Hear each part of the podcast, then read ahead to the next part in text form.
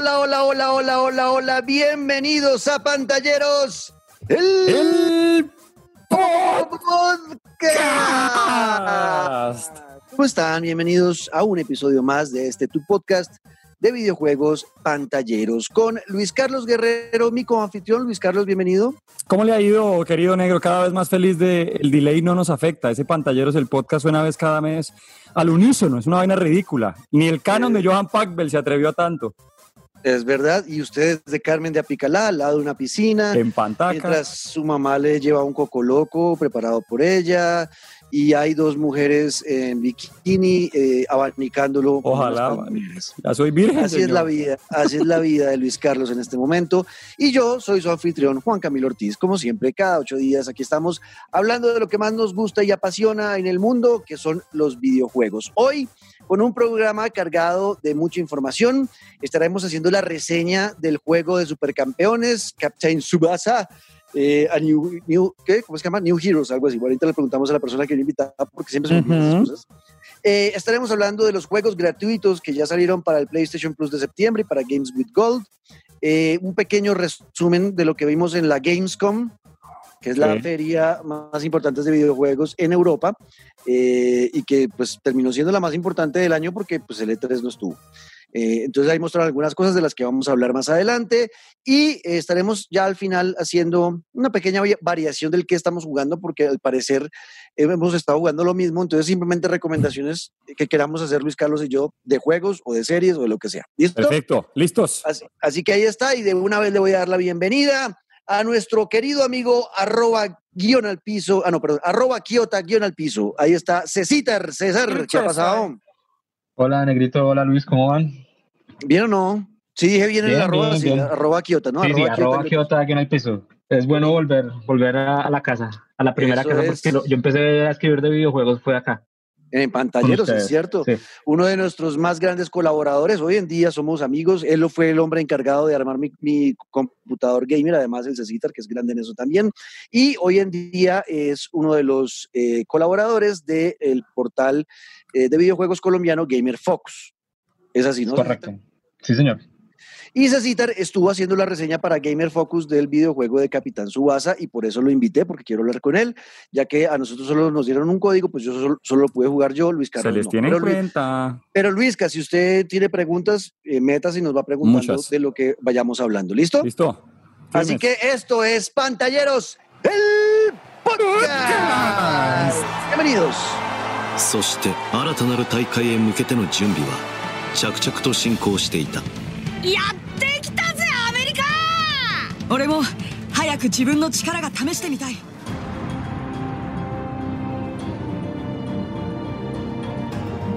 Muy bien, eh, queridos eh, pantalleros, amigos pantalleros, pantalleros friends, es hora de devolvernos en el tiempo a nuestra infancia. Eh, eran los años 90, finales de los 90 y una ola de anime estaba bombardeando la televisión latinoamericana. Creo que la mayoría los vimos a través de la televisión mexicana, específicamente eh, TV Azteca, pero también en Colombia los pasaron en algunos canales de acá. Y estoy hablando de la era Dragon Ball Z, la era Caballeros del Zodíaco y el tercer anime que todos amábamos de niños, Supercampeones. La historia de Oliver Atom y cómo eh, un niño de cinco años que fue salvado por un balón que lo atropelló un camión y el balón recibió el impacto, se volvió una de las estrellas más importantes del fútbol mundial y muchos, incluidos Lionel Messi, han dicho, yo empecé a jugar fútbol por supercampeones. O sea, si no hubiera existido supercampeones, no tendríamos a Lionel Messi. Imagínese eso, Luis Carlos. La importancia de ese anime eh, japonés que terminó permeando una generación de latinoamericanos muy fuerte. Ojo, esto, esto fue en Latinoamérica y en España porque me puse a buscar eh, qué tan importante fue Supercampeones para los gringos o para los británicos o italianos. No, realmente esa gente ni siquiera saben qué es eso. Eh, esto fue un fenómeno en Japón y en Latinoamérica, bueno, Hispanoamérica, porque España también tuvo, eh, fue importante Supercampeones allá. Así que en este juego nos devolvemos en el tiempo y vamos a vivir esa historia de Supercampeones eh, eh, se toman la historia, eh, si no estoy mal, es después del segundo campeonato de secundarias, cuando gana el Newpi para nosotros, el Nakatsa, creo que es que se llama. Nakatsu, negrito, Nakatsu, exacto. El Nakatsu de Japón y vamos a ir por el tercer campeonato. Es, es en ese tiempo es donde se mueve el juego y luego más adelante cuando están convocados a la selección japonesa, ¿no? Y ahí entramos a ser parte de esto. Mi primera sensación de una vez la digo, al enfrentarme al juego y los primeros momentos con él fueron de eh, nostalgia y de muy bonita nostalgia y me trajeron muy bonitos recuerdos. ¿Cómo sintió esas primeras sensaciones, César? Lo mismo, Negrito. Yo cuando vi Supercampeones, a mí sí me tocó con Supercampeones. Ahorita para mi hijo sí es Captain Subasa porque resulta que la adaptación del 2018 que está en Amazon y en YouTube, de hecho, que también está gratis, esa, esa sí respeta todos los nombres originales. Yo creo que por eso fue que también Bandai Namco decidió no localizarlo, además de que era, era un complejo porque acá era Steve Huga y en España era Mark Lenders. Ah, sí, sí. Porque todos lo hacen diferente, son hacer lo que se les da la gana. Más empezando con el nombre, aquí nosotros somos supercampeones y en España, tío, era campeones, Oliver y Benji. Ah, no sé cómo se llamaba Genso Wakabayashi allá, pero acá era Benji Price. Benji Price. Uy, no, ni, que, pregunte. Por el que yo siempre quería ser arquero cuando era niño. Yo era fan de Benji Price. Y en todos los eh, juegos de amigos yo siempre era, yo soy el arquero, me pido Benji Price. Y, o sea, eh, eh, lo que generó esa serie fue muy importante. Es cierto. para, para, para contestarte que me fui por las ramas. Eh, a mí me gusta mucho el anime desde niño, entonces yo era de los que cogía y vendía los dibujos en el colegio a 500 pesos. Haciendo... tiempo era harta plata, tengo 36 años, entonces eso fue hace rato. tranquilo, tenemos la misma tranquilo, eh, jugaba los juegos de Famicom en el, en, el, en el Family, pues acá, los que llegaban piratas. Eh, y los pasaba así en japonés y todo, guardaba las contraseñas en, en, ¿qué? En, en BH, eso lo, hemos dicho ahí en unos directos que tenemos en Focus de los jueguitos viejos que nos los estuvimos cruzando antes de que saliera el nuevo, entonces pues la sensación de, de nostalgia es muy fuerte en este juego. Exacto, y, y, conecta bastante rápido. Así que de entrada les decimos, si usted fue fanático de supercampeones como César y como yo y como Luis Carlos, tiene que jugar el juego porque estoy seguro lo va a disfrutar bastante, obviando el tema del simulador de fútbol, que eso es lo primero que quiero decir, César. Olvídese que usted aquí se va a encontrar un simulador de fútbol como FIFA, como PES. No, esto es un arcade y está enfocado a, y está enfocado a la gente que le gusta supercampeones. Desde ahí hay que partir. No hay forma de comparar FIFA con, eh, con supercampeones porque son cosas totalmente diferentes, ¿o no? Una tiene árbitro y, la otra carece, carece de él. Así, yo es lo que he jugado hasta ahora, no me han pitado ni una falta y sí he levantado gente como mi madre. No, no, nunca le van a pitar una falta a uno, nunca. Hay una técnica de Karl Snyder, el, el, 10, el, goleador de Alemania, que lo levanta del piso y lo, lo, levanta con todo y balón y lo deja suspendido con el aire en el piso de una patada. pregunta, pregunta, obviamente el árbitro no existe. Pregunta, pregunta, pregunta, pregunta. Pregunta, Luis Carlos. Eh, ¿Hay modo historia o solamente son partidos? O sea, ¿qué están jugando? Ya, ya vamos para allá, ya vamos para allá, ya vamos para allá. Vea, entonces, bueno, esas son las, primeras sensaciones. Eh, y el tema de la diferencia con FIFA, y de una vez entremos en la jugabilidad, ya vamos con el tema de historia, eh, Luisca. O sea, me va a mandar a la guerra, ya, sí, contra FIFA. De, de, una vez, porque la jugabilidad es muy diferente a un juego de fútbol, aunque lo que yo sentí es citar eh, el tema de, por lo menos los botones, como están ubicados, o qué hacemos con qué botón, ¿no? Eh, sí, siento que, que, que Namco Bandai trató de por lo menos dejar los mismos movimientos en botones que ya uno es familiar. Por ejemplo, el X en cualquier juego de fútbol es, pase, ¿no? Pues también lo dejaron en, el, en el, control del, del Capitán Subasa. Pero hasta ahí, de resto la jugabilidad es totalmente diferente, empezando porque no hay árbitro. Eh, aquí casi que lo obligan a uno a jugar al primer toque, eh, porque si uno se demora mucho con el balón y llega un defensa, es casi seguro que se la van a quitar, a no ser que usted haga una, una finta que tiene un botón para hacer eso. Eh, pero, pero siente uno que sí cambia mucho, ¿no? La jugabilidad de un juego de fútbol tradicional a este, César. Sí, de hecho, el tema de la jugabilidad yo lo comparo como, como, como diciéndole muy coloquialmente entre amigos. No, obviamente no lo puse en mi reseña, que el juego es como un Mario Strikers. O sea, es súper sencillo. Eso sí, los botones sí están adecuados de la misma forma que en un FIFA y en un PES lo estarían. Está el botón de pase donde está, el de tiro, el de pase largo, el de pase de profundidad, son muy similares. Ahí va a encontrar la gente como la casa. Pero el fuerte del asunto está en el sistema 50-50 de ataque y defensa, que son los botones R1 y R2. Uno es para correr y para hacer como un avance, un avance con el balón, y el otro es ya como el regate, la sacada o la meleada. Pero entonces, digamos, cuando yo ataco con R1, si la persona está oprimiendo R1 a la que yo le ataco, le quito el balón. Si la persona oprime R2, me hace el regate a mí. Al segundo regate es que sale la animación como en la pantalla grande y eso le rellena uno la barra de espíritu, que es con la que hace los poderes. Hay, hay técnicas por capitán y hay como super atajadas por porteros. Se hacen presionando L2 y se gasta toda la barra de, de zona B y la zona B también hace que la estamina de todos los jugadores se recupere más rápido. Entonces, creo que la idea es el primero que logre eso. Entonces hay que estar siempre en ese 50-50. Yo lo que hago a veces es sostengo siempre R1 y voy oprimiendo R2 si veo que, si veo que la persona se me va a mandar con, con un avance.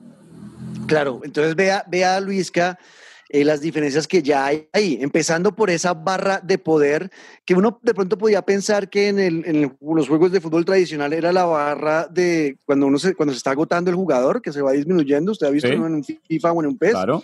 cuando usted dice, no, ya toca cambiar a este man porque ya está mamado, uno podría pensar que es lo mismo, pero al final sabe que uno termina pensando que esa barra de poder de los jugadores en, en, en Capitán Subasa parece mucho más a barras de poder en juegos de pelea, ¿o no, o no, Cecitar?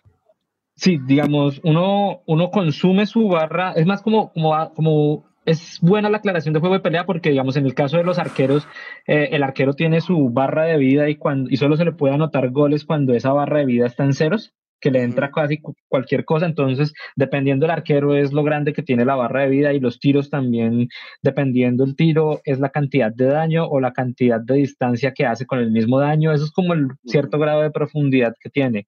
Y el tema de, el tema de, de, uy, se me fue la paloma, negro, que fue lo que me preguntó, ya estoy viejo, ya estoy viejo.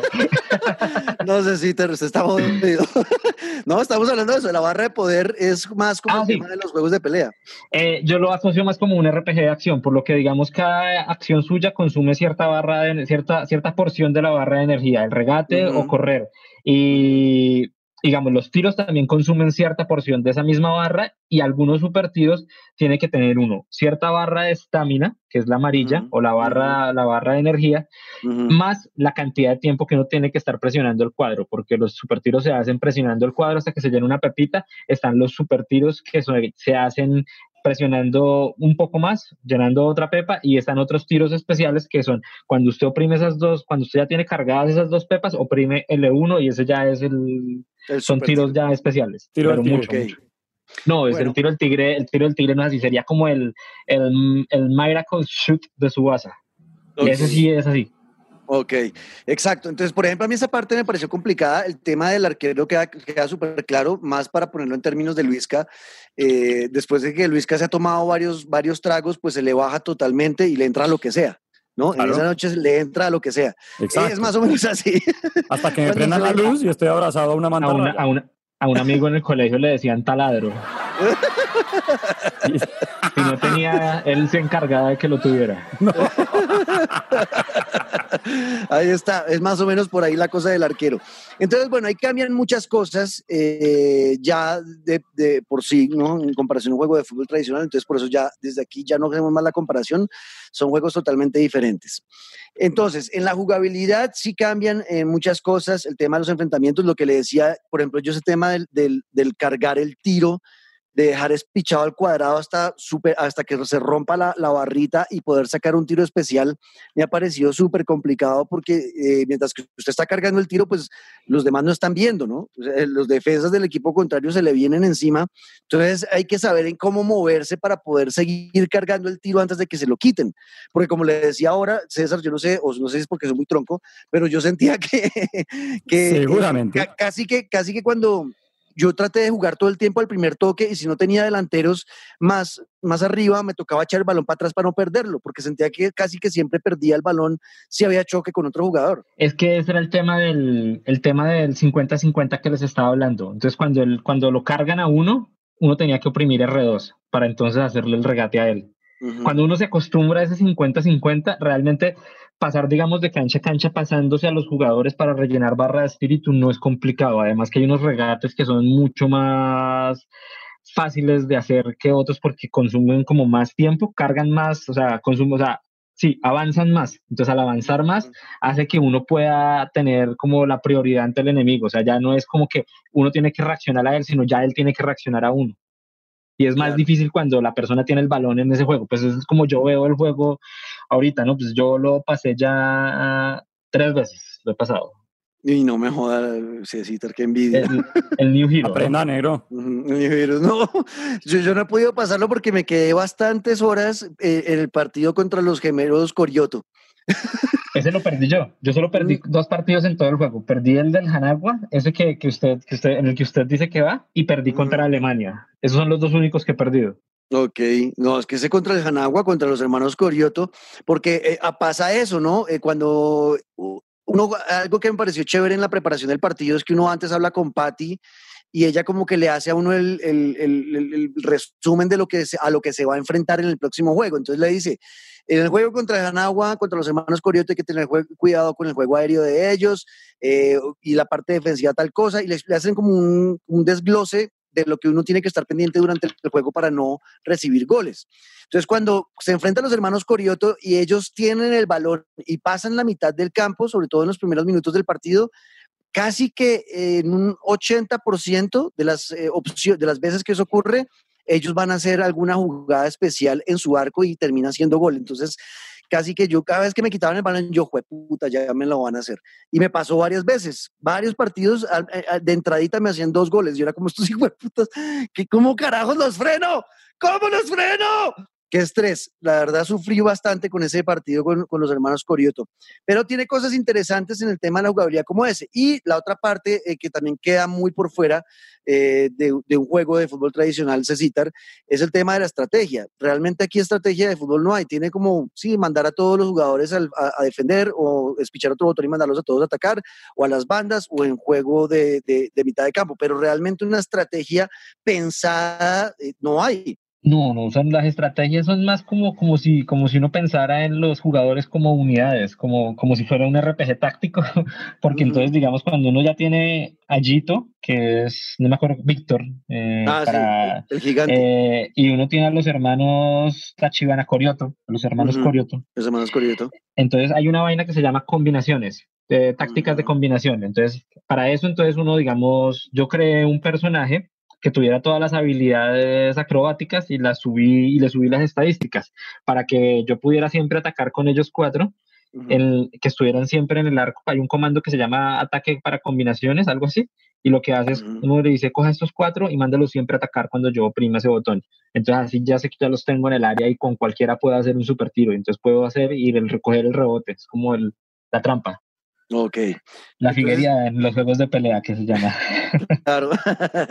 bueno, eh, eso es por el lado, eh, a grandes rasgos, de, la jugabilidad. Hablemos un poquito del juego individual, Cecitar, y de la pregunta que nos estaba haciendo Luis Carlos empezando esta reseña, y es el tema de eh, el modo historia. Hay dos opciones. Una, que es irse con la historia de Oliver Atom, ¿no? Cuando está, cuando recién se va eh, Roberto Cediño se devuelve para Brasil y no se va con él. Eh, entonces él queda otra, otro año más en el Nankatsu o en el Newpi y eh, va a este tercer campeonato. Y ahí, desde ahí como que empieza la historia del videojuego. ¿cierto? Ahí, sí, ahí se está basado en el segundo arco del manga y la otra parte del juego vendría siendo como la última parte del manga original, pero pues le cambiaron una, la modificaron la, la sede y la historia porque pues Estados Unidos no existía. Entonces lo que hicieron fue sacar a Francia como, ¿cómo se llama esto? Como sede y pusieron a Estados Unidos, le hicieron ese cambio. Pero entonces uno comienza en el segundo arco, que es el tercer campeonato juvenil, porque ellos tienen, digamos, se va Roberto Hongo y, pasa un año. Y se supone que en ese año Subasa vuelve a ganar, pero eso no lo muestran, sino que vuelve, se, van para el tercero y ahí es donde empieza uno, cuando uno enfrenta al Otomo, que es este equipo que tenía exjugadores del Nankatsu y que tenía un, un delantero que se llama Shunita, que hace el tiro del halcón. Ahí empieza uno. Es el primer partido. Exacto. Entonces, cada partido tiene mucha historia, tiene muchas conversaciones, Luisca. Eh, esas mismas conversaciones que, que, duraban dos horas en un episodio de la serie, eh, duran, acá y son conversaciones de expresiones incluso que muestran a, a, Bruce haciendo, oh, no, pero tal cosa, y luego muestran a otro, ¿cómo así? O sea, es, es, las conversaciones son largas dentro del, dentro, o sea, esas escenas entre partidos son largas, no es algo rápido. Eh, de los videos que vi eh, de los gringos o los británicos jugando el juego no entendían nada y les aburría, obviamente era como que mamera, entonces saltaban todas las escenas, pero viendo a los latinoamericanos y yo específicamente quería ver todas las escenas y las conversaciones porque me emocionaba, porque me recordó la serie. Hay, muchas que hay que sacarlas, ¿no, Negrito? Hay que, hay que uno hacer como, como si estuviera viendo la serie, uno recrear los hechos para poder sacar la escena. Esos es como otros de los alicientes para uno jugar el modo historia varias veces, porque ahí, si uno saca ciertos eventos, también obtiene ciertos tiros.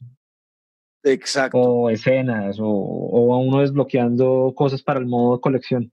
Exacto. Entonces, eh, entonces ya esa es una parte de la historia que uno termina, bueno, con el, camino de, de, Oliver Atom hasta la selección japonesa y esta copa que dice se citar en Estados Unidos y demás. Y luego continúa ¿no? la historia, que usted también puede empezar ahí, que es donde ya uno crea el nuevo giro, el nuevo, el nuevo héroe. Y ahí ya uno crea su personaje y este es el que para mí es más un juego eh, RPG, un juego de rol, que empieza usted con estadísticas bajitas y a medida que va mejorando, lo va ampliando y también le va mejorando algunos aditamentos, ¿no? También se pueden desbloquear cosas para el personaje. Entonces, ese es más juego de rol y es la historia de un personaje nuevo que llega a jugar con Olo Iberatom y con los demás en la selección de Japón y además tiene ahí el argumento de tres escuelas, o no, Cecitar, uno puede escoger tres escuelas y cada escuela que usted escoja va a tener un desarrollo de la historia, o sea que ese es un juego que uno podría jugarse tres veces. De hecho, la rejugabilidad es mucha porque cuando usted pasa el juego, por, eh, cuando usted pasa el episodio New Hero, usted puede guardar a su personaje. Usted tiene un máximo de más de 5 o 7 personajes para guardar y usted, digamos, puede crear esos personajes según la escuela en la que usted vaya, que sea el Toho, el Musashi o el Furano. El Toho, pues, el de Kojiro, el de Hyuga, el de Steve Hyuga. Furano es el de Hikaru Matsuyama, que acá se llamaba Arman Callahan, creo. Sí, sí, Arman, Y el otro es el Musashi, que es la escuela de Jun Misugi. Aquí era Andy, Andy algo. El del de corazón, el que se le paraba el corazón. Sí, Andy algo. Sí, el de Andy Johnson, corazón. Andy Johnson. sí. Andy Johnson. Eh, dependiendo de eso, usted puede escoger si su personaje es defensa, mediocampista o delantero. Entre esas tres solo puede escoger. Y yo pienso que según la ruta, uno debe escoger, digamos, con el Tojo, uno debe escoger un delantero porque tiene más posibilidades de crear un delantero muy, muy, muy bueno. Con el Musashi, uno debe escoger un, un mediocampista porque pues uno tiene ahí a, a Misugi, a, Andy. Y con el Furano sí toca con, con un defensa porque las, las habilidades de Matsuyama son mejor. Entonces, digamos, eso netamente RPG también están las tarjetas de amigo que uno las saca comprando con, con, el dinero del juego que uno gana con experiencia ganando partidos en línea o pasando los modos historia o haciendo las escenas estas, recreando el anime o el manga. Eh, y, con, y con la mayor cantidad de esas, de esas tarjetas uno adquiere mejor afinidad con los personajes y puede aprenderle más habilidades. Cada personaje tiene entre 5 y 7 habilidades diferentes para enseñar que puede usar el avatar de uno. Entonces uno puede crear defensas muy buenos, delanteros así rotos, entonces, y después mandarlos al campo a jugar con la gente. Claro, vea, vea Luis que a qué profundidad tiene el juego, no es algo tan simple, ¿o no? O sea, ¿cómo va usted? Eso, básicamente en que si usted está buscando un juego de fútbol, pues va a encontrar del deporte, pero está mucho más dedicado al tema de nostalgia, al que usted eh, vuelva a reencontrarse con esos capítulos largos, con la historia de los supercampeones, eh, cuando uno habla de los movimientos y de las jugadas, es para eso, para los fans que crecimos viendo a estos manes rebotando entre los postes en canchas que eran ovaladas y nos demorábamos una semana en ver cómo llegaban al área. Me parece tremendo para aquellos que nos disfrutábamos el mundo de supercampeones, es un imperdible. Total, y el tema ese de, las, de las conversaciones, porque también son importantes, que también es de juego RPG, incluso hay opciones de diálogo, ¿no? Usted le hacen una pregunta a un compañero del equipo y uno tiene que uno puede escoger entre varias respuestas la que más, la que más crea uno le va a generar afinidad con ese compañero y, va desarrollando ese personaje y luego, bueno, pues la idea también es llegar al final a la selección japonesa y demás. Eh, esa parte creo que nos queda clara, si hay historia y historia profunda, hay desarrollo de personajes en ese modo New Hero y, y, tiene toda la rejugabilidad, o sea, por lo menos, por lo menos tres veces para hacerlo con cada escuela de las que usted puede eh, hacer parte en ese juego eh, y ya. Pasemos rápidamente, Cecitar, y este sí debo decir, casi no lo pude jugar yo, porque primero estoy solo en mi casa y no tengo amigos que tengan ese juego. Entonces la parte de multijugador me quedó casi que por fuera totalmente. Sé que el multijugador local es hasta cuatro personas, ¿no? Y y es normal, uno, o sea, un versus ahí, dos equipos y pueden jugar dos contra dos, o, bueno, como quieran. Eh, y la otra es el multijugador en línea. ¿Cómo es el multijugador en línea?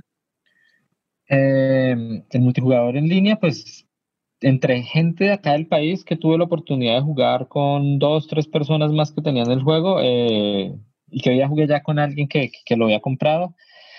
Eh, bien, a veces se desincroniza y cuando se desincroniza es cuando empiezan a ver los bugs que hay en internet. Eso es cuando la, la conexión se desincroniza, muy seguramente. O sea, es algo inestable, eh, sobre todo con gente fuera del país, pero, pero con gente del mismo país mm, es, lo logra. Es divertido. Ok. ¿Y ahí cómo son? ¿Partidos de exhibición? ¿Se pueden hacer copas? Eh, bueno, en, el modo local se puede hacer como ligas y torneos y ya el típico versus con, con, los, con los equipos. Eso sí toca pasar el juego para poder tener los equipos desbloqueados en el modo, en el modo multijugador. No todos los equipos están cuando uno no ha pasado el modo historia.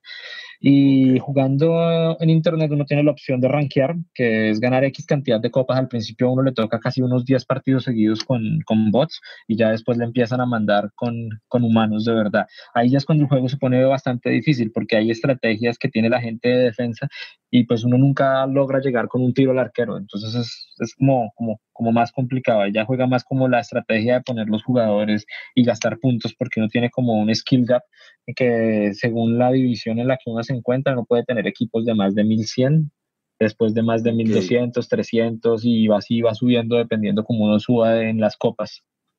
O sea que está bien desarrollado el multijugador. O sea, si le están apostando a que, a, que, el, que, el, multijugador no sea simplemente jugar partidos de exhibición y ya, sino que lo quieren volver algo importante. Sí, señor. hay que ver, pero, pero hay que ver también cómo, cómo, cómo, cómo reacciona ya cuando, cuando pasen unos dos, tres meses si la gente sigue ahí pegada. Bueno, Pero pues, estaremos haciendo seguimiento a eso. Bueno, listo. Esa es la parte de historia del modo local, del multijugador. Eh, tiene muchos desbloqueables el juego, eh, escenas como lo decía Cecitar, y también algunos elementos que puede usar uno en el modo New Hero, ¿no? El tema de los desbloqueables además me acordó porque lo hicieron muy parecido, casi que calcado del Dragon Ball Z Kakarot, que uno iba avanzando y desbloqueando escenas de la, de la serie. Eh, me parece bonito y también me ha gustado revisarlos y cada vez que desbloqueo algo lo veo y además tiene, eh, tiene la, la bonificación, esos desbloqueables que como dice César, pues van a, desbloquear cosas también para, para la jugabilidad, ¿no? Sí, señor.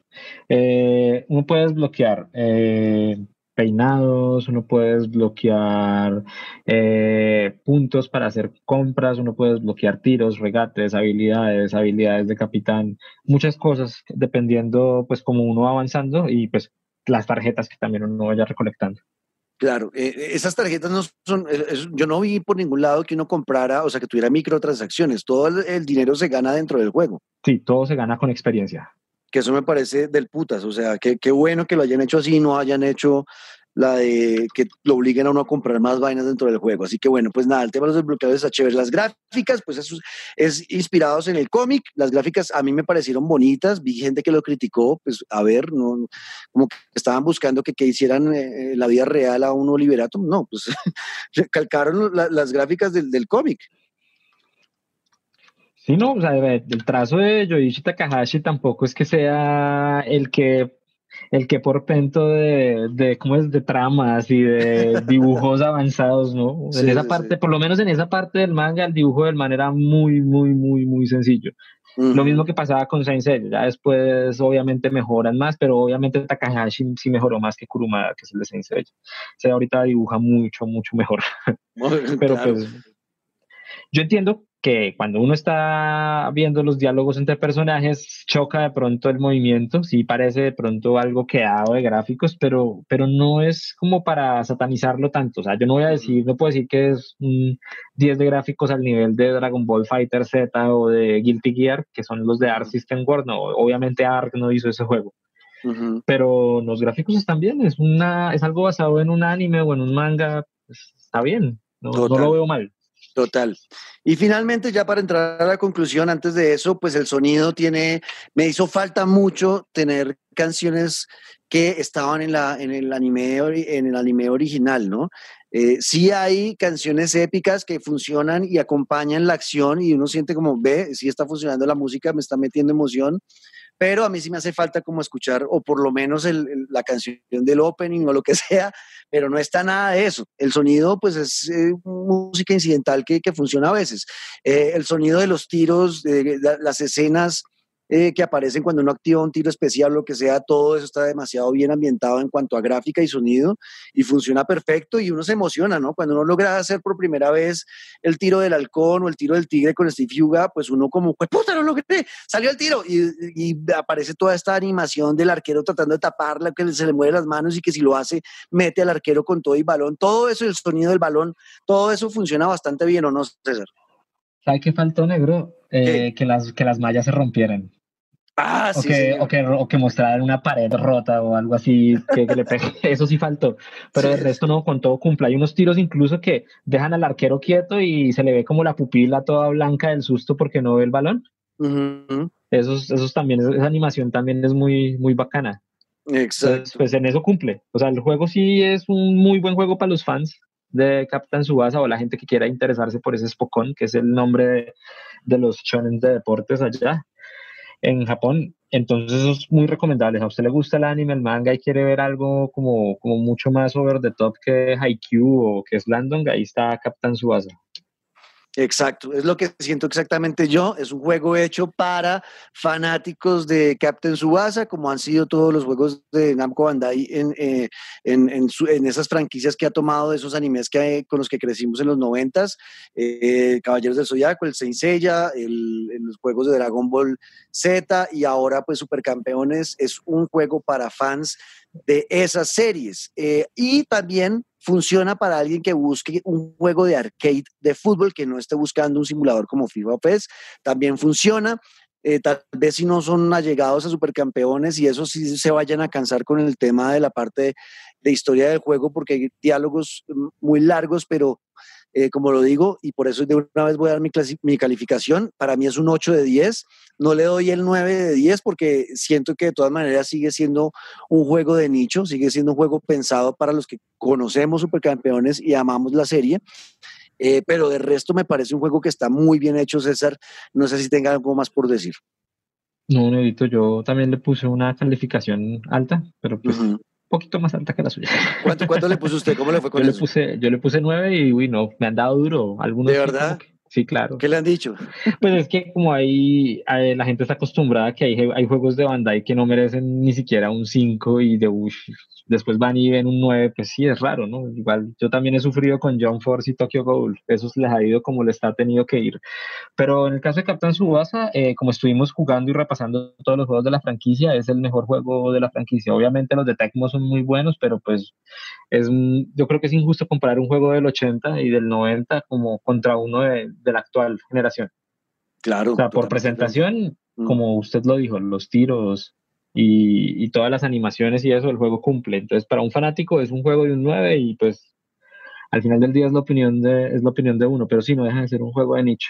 Claro, oiga, hablando de eso de las opiniones, Cecitar, y es que me pasó porque eh, en el último episodio hablamos muy bien de la beta de Avengers y hoy vi varias personas que escucharon el episodio y nos iban diciendo pues que no, que a ellos no les, eh, no les parecía que hubiéramos hablado también del juego porque para ellos fue súper aburrida la beta y súper aburrido el juego y no le ven la gracia por ningún lado ni a comprarlo ni nada. Y al final yo puse un tweet diciendo es que al final eh, los videojuegos son como el cine, como la música, como la literatura, como la pintura. Al final todo es subjetivo. A mí puede que una película eh, como John Wick me parezca del putas y la ame y me conecta y me la disfruto y la amo. Y puede que otra persona diga, eso es una huevonada, es un man que mata a un resto de gente y ya, pero ¿dónde, ¿qué profundidad tiene esa película? Estupidez, ¿para qué va a gastar plata en eso? ¿Me hago entender? O una película de comedia de Will Ferrell en la que yo me cago de la risa a las dos horas y otra persona dice, marica, no me reí ni una vez, es lo más malo que he visto en mi vida. Porque Esas personas no conocen a Frank de Tank. exacto. Entonces, sí, exacto. Pero, pero al final es subjetivo. Por eso nosotros en pantalleros con Luis que lo vivimos, diciendo, nosotros hacemos nuestras reseñas desde nuestra pasión y desde lo que sentimos al jugarlo. Pero al final el único juez de un juego va a ser usted mismo. Hasta que usted no lo juegue y no lo tenga en sus manos y no sienta usted algo por ese juego, no puede decir nada si le gusta o no, ¿no? Lo mejor siempre, el mejor crítico es uno mismo para saber qué le gusta a uno y qué no. ¿O no, César? Igual, igual lo que le digo, no los culpo porque es que uy, con Bandai uno se puede pegar unos estrellones. Puede ser Rápidos y Furiosos. Le hicimos la reseña Rápidos y Furiosos el episodio pasado. Ese juego sí salió muy malo. Uy, no, sí. En Namco Bandai.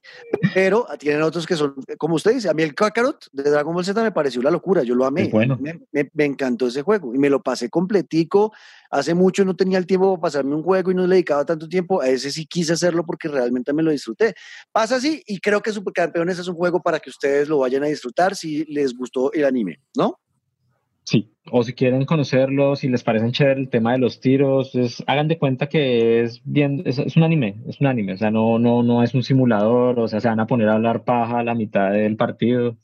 Digamos, lo que digo es más también hecho también como para esos fanáticos que quieren ver el tiro, digamos, de Hyuga y de, y de Oliver de Subasa a la vez, que combinan los dos tiros de ellos, eso es, el, es de los tiros que también se puede desbloquear y eso es como algo que ni siquiera uno ve en ve animado a ese nivel en estos momentos. Pues, chévere. Si es lo que busca uno nostalgia, ahí ya está el vehículo. Total. Para Cecitar de Gamer Focus y para Pantalleros el podcast, este es un juego que hay que tener, hay que jugar y les va a ir bastante bien. Si lo tienen, es una goleada de Oliver Atom, Captain Suasa, Rise of New Champions. En Pantalleros el podcast, gracias Cecitar. Gracias a ustedes, Luis y Negrito.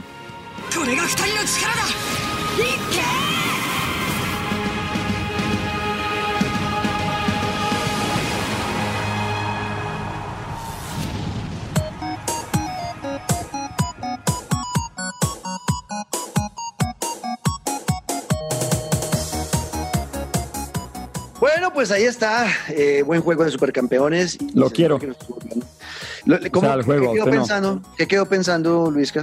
Que de verdad estoy muy antojado porque se me hizo muy similar sin jugarlo a lo que me hizo sentir, por ejemplo, Kakarot, Dragon Ball Z Kakarot, que me lo pasé completico, más allá de, sí, llegó un punto en el que era repetitivo, cazar los orbes y volar y lo que fuera, pero por volver a vivir la serie, porque es que de verdad era desde el minuto uno hasta el final de Dragon Ball Z y me pasa lo mismo con lo que cuentan de Capitán Subasa. Quiero reencontrarme con esos estadios y con la historia de, de los supercampeones. Voy por él. O sea, me hicieron un mal, no sé para qué carajos invitamos a hacer, me hicieron un mal. bueno, bueno, más bien usted eh, eh, no nos haga el daño, sino que cuéntenos las buenas noticias para los que tenemos nuestra suscripción al Games with Gold de Xbox y los que tenemos suscripción del PS Plus, porque ya están los juegos de septiembre que debemos descargar, Luis. Pues a partir de este mes de septiembre que parpadeamos y de marzo saltamos a septiembre, así como así.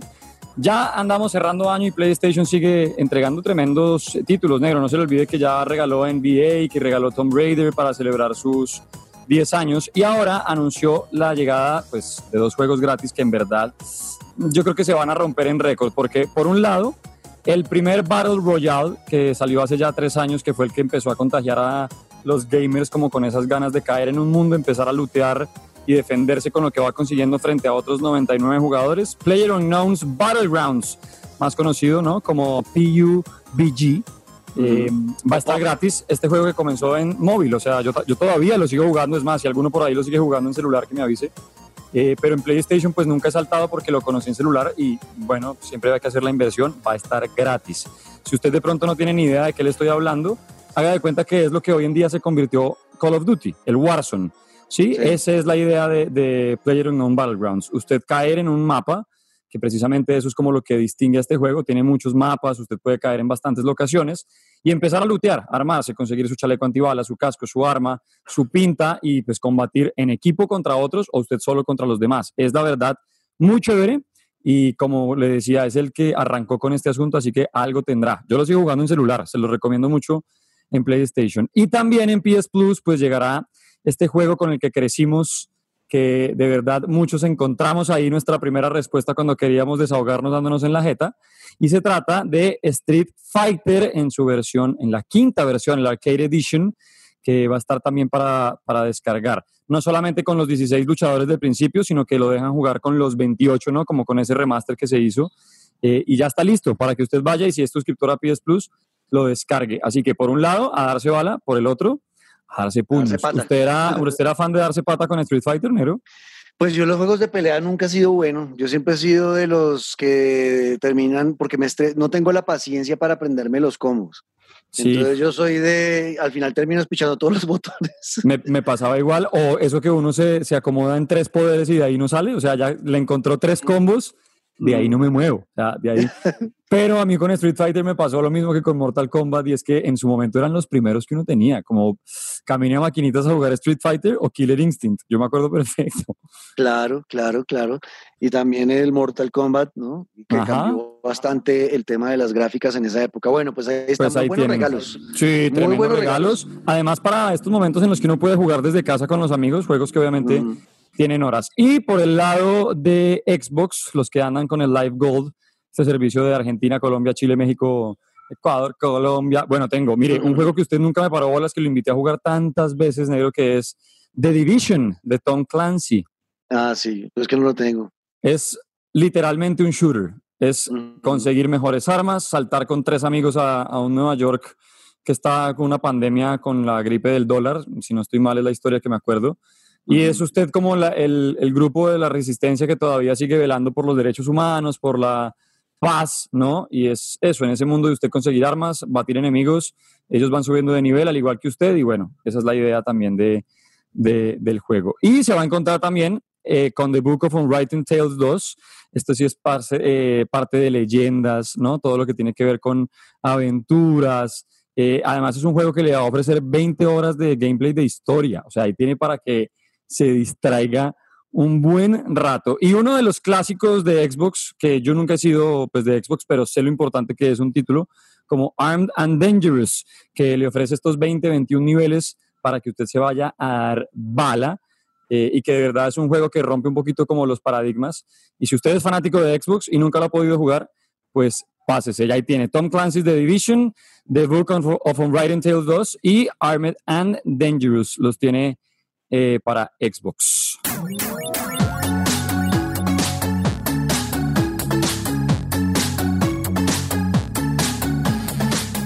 Muy bien, Luisca. Y ahora hablemos rápidamente. Este programa ha sido largo. Pero vale la pena. a veces cuando hay tanta lora, exacto. Es para que nos Porque es que hay muchas, había muchas cosas para, para contarles. Y si no, adelante, Adelante. Salen más, salen más, salen más eh, noticias siempre semanalmente. Y una de ellas, no podíamos obviarlo, fue el, Opening Night Live de, de, la Gamescom, que fue la apertura que hicieron, donde mostraron lo, lo que se iba a ver durante el fin de semana de Gamescom. Y arrancaron en ese video, y voy a empezar de una con una de mis franquicias favoritas, uno de mis juegos de rol favoritos de todos los tiempos. Eh, me los he pasado desde el primero hasta el Inquisition, estoy hablando de Dragon Age. Pues mostraron otro pequeño adelanto de Dragon Age 4, eh, más o menos cómo se va a ver. Le están apuntando obviamente a la nueva generación de consolas, ¿no? Al Play 5 y al Xbox Series X. Eh, y eh, era un, era un video donde mostraban a, a, la gente de BioWare, que es la casa desarrolladora de Dragon Age, hablando de lo que se iba a traer un poco ese juego para la próxima generación, videos con unas gráficas impresionantes que se veían de paisajes donde íbamos seguramente a recorrer el mundo de Dragon Age en la próxima entrega. Eh, no se sabe realmente en qué momento de la historia vamos a estar, ¿no? Eh, y qué personajes van a estar, pero sí podemos ver que Fenris y que algunos de los clásicos personajes más entrañables de la franquicia van a volver y eso me alegra bastante porque siguen desarrollando eh, esos personajes de los cuales yo me enamoré como Fenris, como eh, Morgana, como Barrick, eh, que son personajes que termina uno cogiéndoles mucho cariño y seguramente van a estar de vuelta para el Dragon Age 4. Y, em, y hablaron de que están en una fase previa de desarrollo, o sea, temprana de desarrollo, o sea que todavía falta tiempo para que lo veamos, pero todo el mundo dice y la apunta que va a estar llegando por, a más tardar entre marzo y mayo del 2021 ese juego. Eh, para la nueva generación de consolas y es uno de los que a esa época tengo que tener la consola porque es de esos juegos que yo quiero jugar siempre desde el lanzamiento. Me gusta mucho y me han gustado todos los que he jugado, incluso el 2, que la mayoría dice que el 2 no fue tan chévere, a mí incluso ese me gustó bastante, así que bueno, a mí me emociona Dragon Age 4. ¿Qué más vio?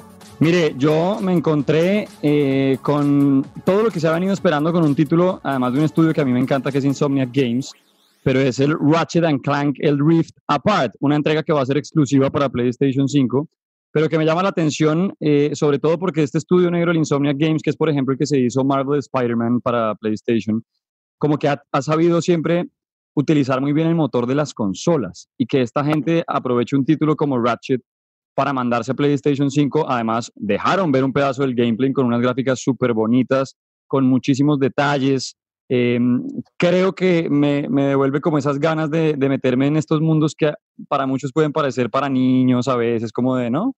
Manejar al zorrito, disparar cohetes, bajarse de robots, como lo quiera ver, pero le da un tono tan real en el sentido que valga, porque es que pues obviamente no, es, no son personas ni demás, pero me refiero al mundo en el que nos sumergen, se ve ya tan cercano y tan evolucionado que me, me, me llena de emoción, se ve tan bonito, así que, ojo, eh, Ratchet and Clank Rift Apart pueden ver un demo que ya está de más de siete minutos por ahí andando eh, en la red eh, y que se ve tan bonito y ya lo anunciaron para febrero, finales de febrero, marzo del 2021. Perfecto. Luego de eso pasaron a Fall Guys, que es el juego del momento en el planeta Tierra. ya está en esas, descargado. Sí, señor, ya estoy en esas. Es el juego más descargado del PlayStation Plus en su historia, 7 millones de descargas en muy poco tiempo.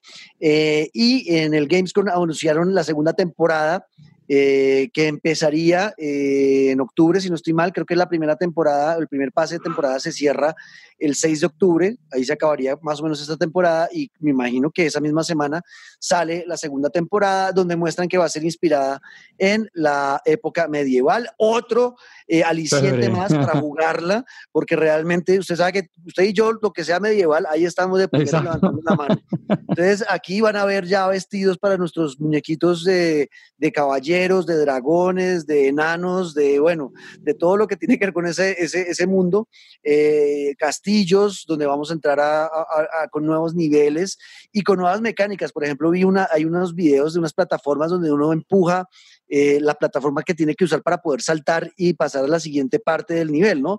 Eh, que esas mecánicas todavía no estaban. Entonces me parece chévere que Fall Guys pues siga pensando cómo van a hacer para mejorar eh, el juego, ¿no? Y para mantener enganchado a la gente. Es un gran juego, Luisca. ¿Usted no lo ha jugado? Sí, sí, sí, lo he jugado. No, la verdad no me, he enganchado no porque no me guste, sino porque, bueno, ya le contaré qué es lo que ando jugando porque estoy entregado por otras partes, pero sí, a mí todo lo que tiene que ver además como con ese estilo Mario Party de enfrentarse en esa clase de minijuegos, uy, me, me vuela la cabeza, me parece espectacular. Es un éxito ese juego, eh, es muy, muy adictivo porque se entra muy rápido, ¿no? Encontrar partidas es muy fácil, y entrar solo o puede invitar a dos amigos y ahí es donde me parece todavía que les falta es el tema de que uno solamente puede entrar con dos amigos. Claro. En un, juego de 60 personas deberían dejar Dame ocho. sí, que uno puede invitar a los amigos que quiera. Los mismos que acaban en FIFA. Exacto, pero acá solo lo dejan entrar con tres, pero es un juego que es fácil de encontrar partida y que, y que duran poco, o sea, son juegos rápidos, entonces por eso uno está todo el tiempo, la última, no va a echar la última, no va a echar la última, no va a echar la última, se le fueron seis horas jugando el berraco juego. Eh, o sea, lo difícil es de verdad vencerse a uno mismo de decir, ok, quedé tercero, ya me puedo ir a dormir, porque es que los juegos son muy fáciles, es saltar, es eh, estilo Mario Party, si se le va a derrumbar un hexágono que es en la, en la parte que no se cae, o sea, pero es eso, eso creo que eso es lo que lo hace a uno adictivo, la competencia contra uno mismo. Y es, de, y es de práctica, porque también, esto de decirlo con mis amigos, por ejemplo, eh, con los que juego, por ejemplo, Gabo o mi querida capitana Lina, Lina, eh, se estresan y se frustran porque las primeras partidas perdieron mucho. Es que es mucho de práctica el juego, es mucho de entender las físicas. De, yo sé que para llegar allá me toca saltar desde este punto, porque si me paso de este punto no, lo, no logro el salto. Pero eso solo se logra practicando y a medida que uno va jugando, pues va mejorando y al final termina volviéndose más adictivo porque está ese, ese esa sensación de progreso, ¿no? De, ay, puta, estoy mejorando, ahora sí me voy a poder ganar una, me voy a ganar una corona, puta, voy a llegar, voy a llegar. Y hasta que no me la gane no paro. Exacto, entonces realmente es un cabezazo este juego, Fall Guys, eh, y todo el tema de también la personalización de los, de los muñequitos es muy divertida, comprarle el vestidito, que las paticas se vean de esta forma, es del putas, la verdad, yo estoy muy contento con ese juego Fall Guys. Eh, es lo que, lo que vimos, ¿qué más vio? Yo me encontré con algo de lo que no sabemos nada, pero esto estuvo muy Farid Mondragón, pero es que vale la pena mencionarlo porque, ok, tenemos el título. Unknown Nine Awakening, ¿sí? Desconocido 9, El Despertar, puede ser. Se anunció que viene para Xbox Series X, para PlayStation 5 y para PC. Pero más allá de que no entendemos de qué se va a tratar el juego y no nos dan muchos, muchos avances, lo que sí es claro es que va a ser un transmedia. O sea, van a utilizar novelas, cómics, incluso podcast, para que uno pueda acceder a todo lo que tiene que ver con la historia del juego. Entonces, pues muy pendientes de Unknown Nine The Awakening. Eso va a estar bien interesante. Hay un minuto y medio por ahí andando de lo que uno puede tener de información que de verdad lo deja perdido, pero es eso, empezar a pensar ya cómo los videojuegos lo van a atacar por todas partes. Total, eso, eso de que sea transmedia es súper interesante, de que vayamos a tener diferentes productos, no solamente un videojuego, que van a cerrar la historia completa del videojuego. Entonces eso me parece una genialidad, veremos qué, qué se traen con eso. Eh, luego de eso presentaron la nueva expansión de World of Warcraft, que es un videojuego que mucha gente todavía sigue jugando, ¿no? Eh, esa fecha de lanzamiento del nuevo, la nueva expansión es del 27 de octubre, presentaron un video ahí eh, de cómo va a ser y de quiénes son los rivales y por qué vamos a llegar a eso. y bueno, pues parece bastante interesante, se llama World of Warcraft Shadowlands el más allá bastión. Así que, eh, bueno, pinta bien. Bien, oiga, yo, me, yo de Warcraft fui tan fanático, sobre todo, ¿cuál, ¿cuál era el de orcos contra humanos el primero, el segundo o el tercero? Mm, creo que era el segundo, yo, yo tuve ese y que tenía la expansión del Rey del Hielo. Exactamente. yo tuve ese en PC y también lo jugué bastante. Ah, a mí Warcraft me, me, encanta. Y hablando ya como de esos juegos de, de PC, como con, con los que empezamos, pues noticias también que aterrizan con Age of Empires, esta vez con su tercera parte. ¿Se acuerda que ya tuvimos remasterización de la primera y la segunda? Pues se anunció la tercera, su Definitive Edition, eh, que llega ahora el 15 de octubre y que por encima lo que dejaron ver y que es lo más importante, bueno, que llegan dos nuevas civilizaciones, acuérdese que uno puede escoger dentro de muchas, aparecen ahora la Inca y la Sueca, cada una con sus edificios característicos, como es usual en Age of Empires, si van a meter una nueva civilización, pues viene cargada de todo lo que la identifica. Y además... La sueca, viene con Ikea. Sí, literal, pero arme usted solo. O sea, usted tiene que armar su granja, tiene, tiene, que armar sus manuales para que sus aldeanos armen todo en tres sencillos pasos.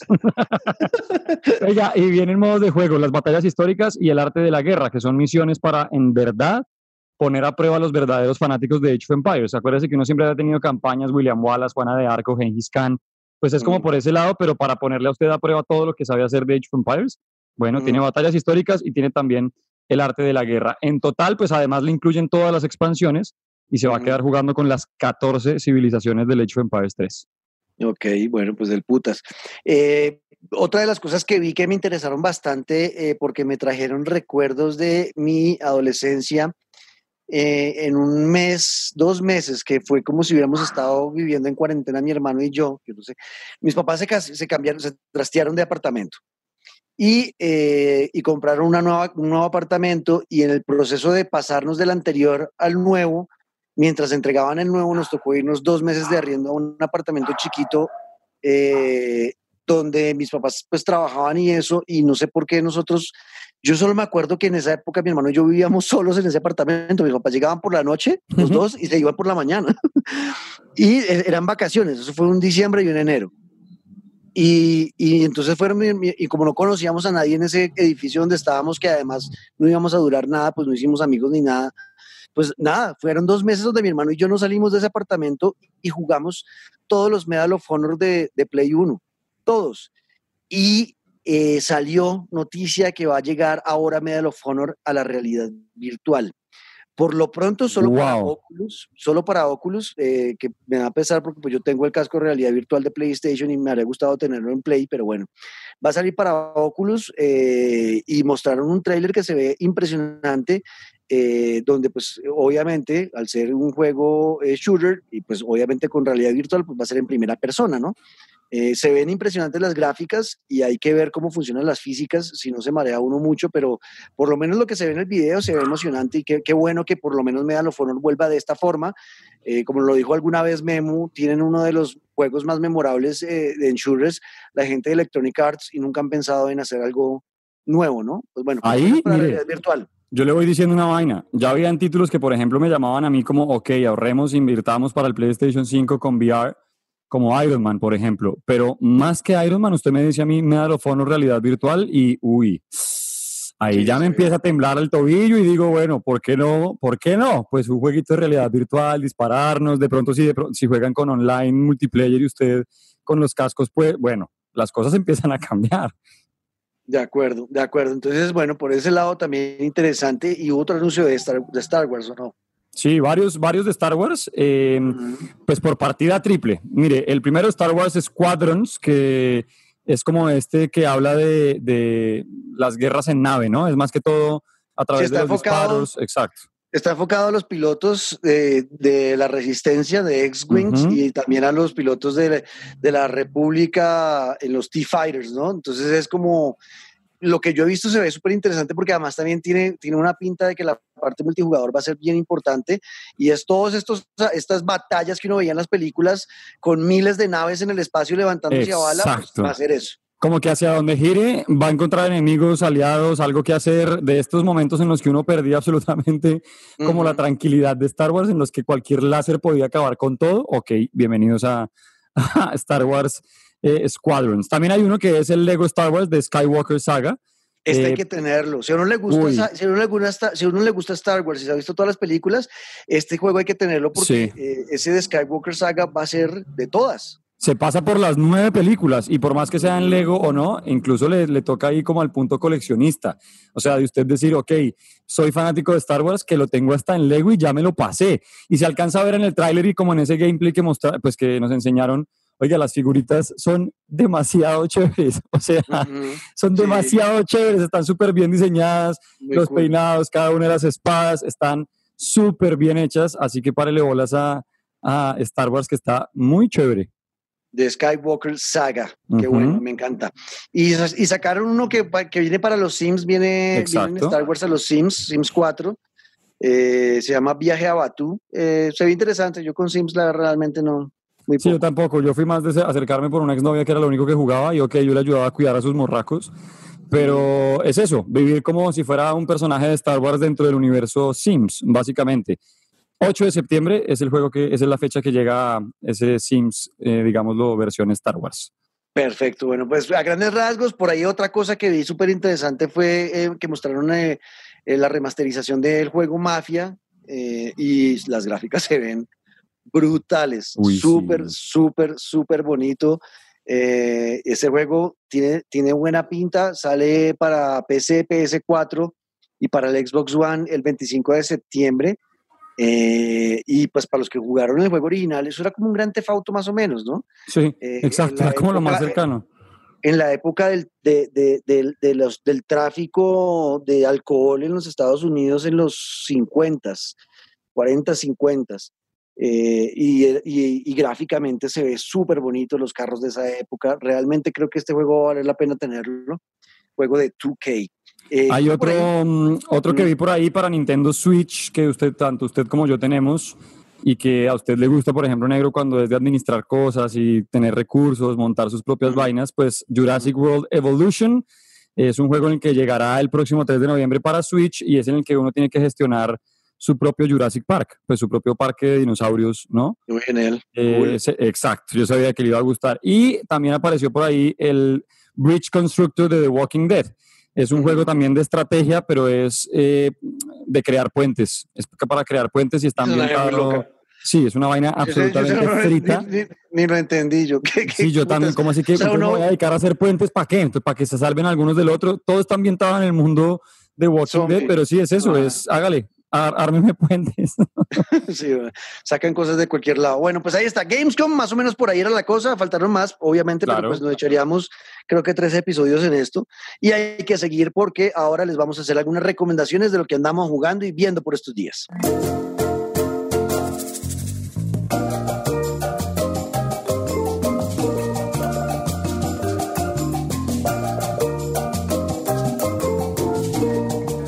Muy bien, Luisca, ya vamos cerrando este episodio del día de hoy que estuvo cargado de muchas cosas y antes de irnos yo quiero recomendarle algunas cosas, pero primero usted cuénteme qué anda jugando o qué quiere recomendar.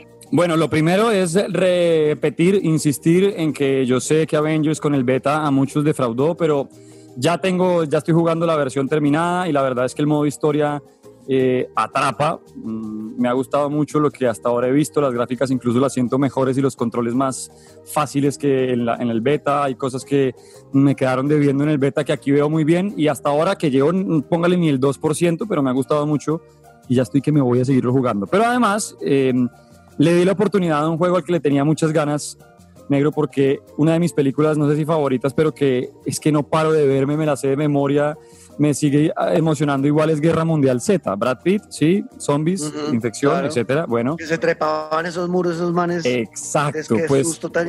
hay un juego, no sé si usted sabía, para, pues, para consolas y en PlayStation en este caso, que es Guerra Mundial Z.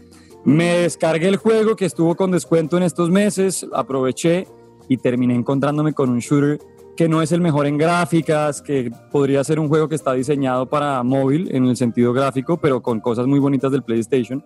Pero mire, para jugar con amigos, porque además se puede jugar con cuatro personas en línea, se puede pasar todo el juego, son distintos escenarios, eh, varias ciudades y países del mundo, Estados Unidos, no sé, también está, por ejemplo, ciudad, está Jerusalén, está Nueva York, está Londres, cada ciudad con distintos capítulos y es básicamente dele bala a los zombies. Usted entra en los mapas, en el escenario que usted quiera, además no hay un orden, cada, cada ciudad tiene historias y personajes distintas.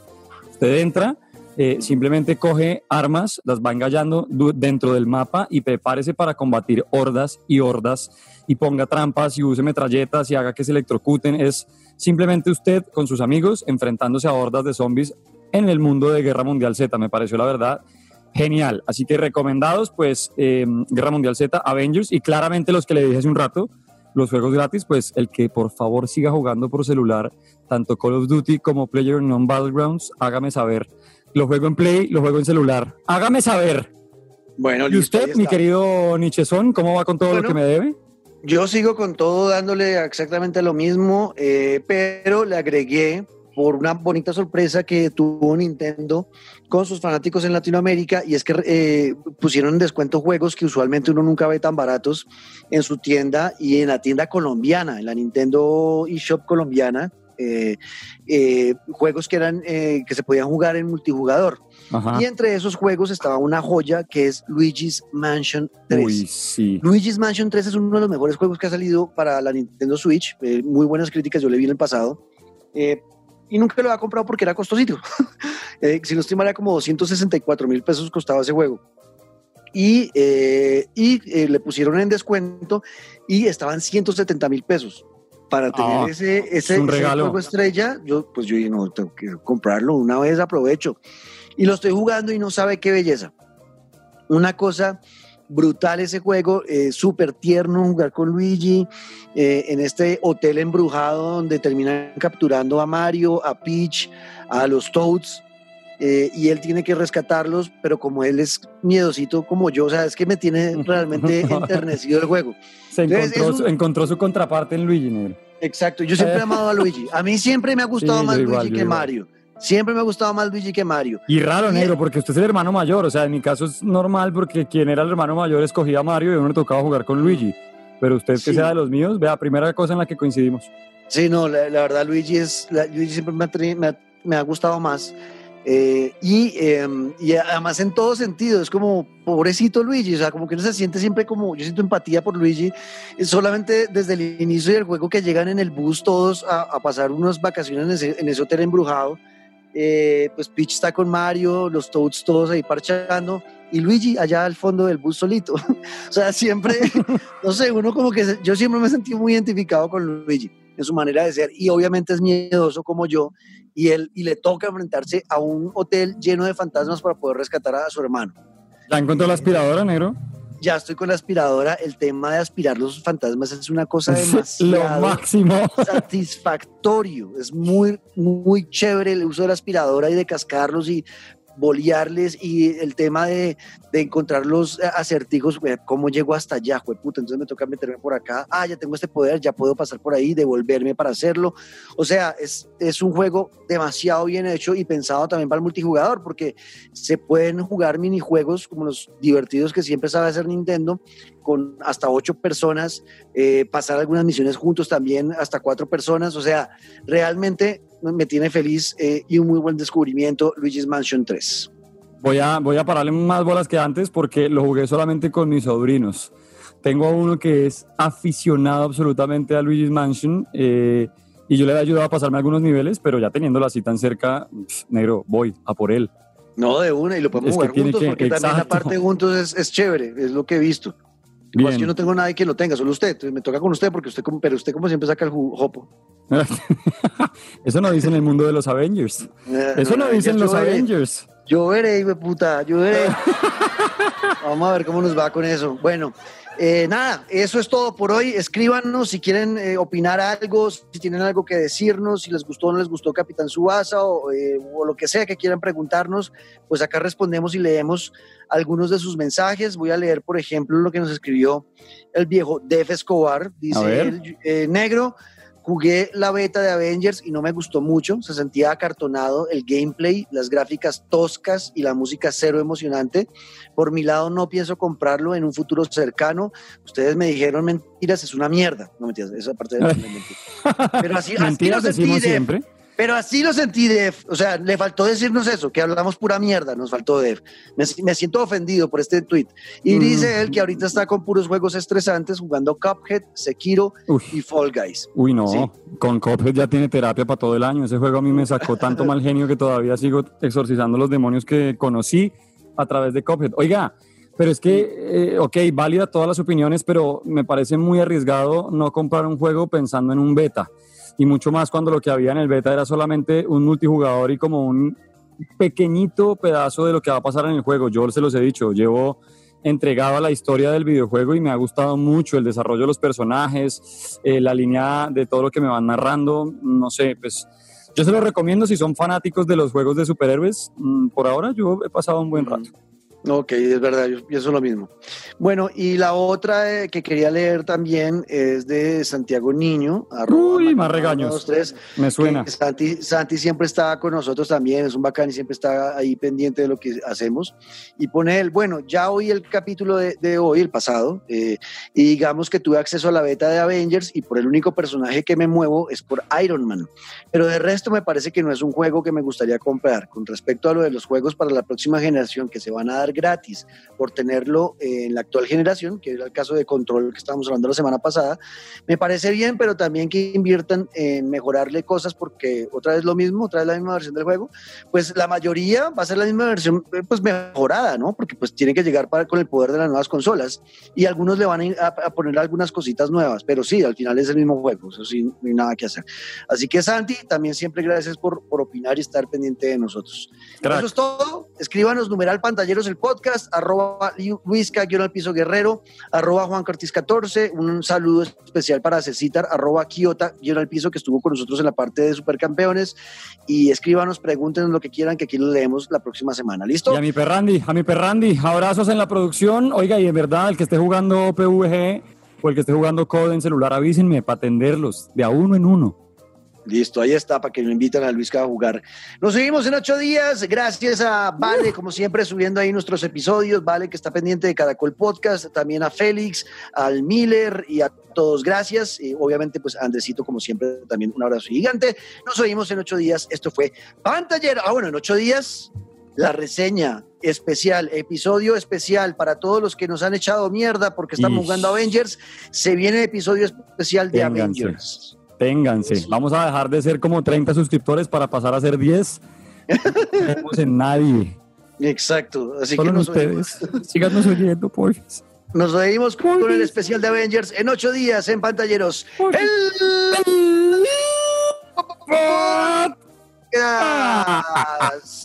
Chau.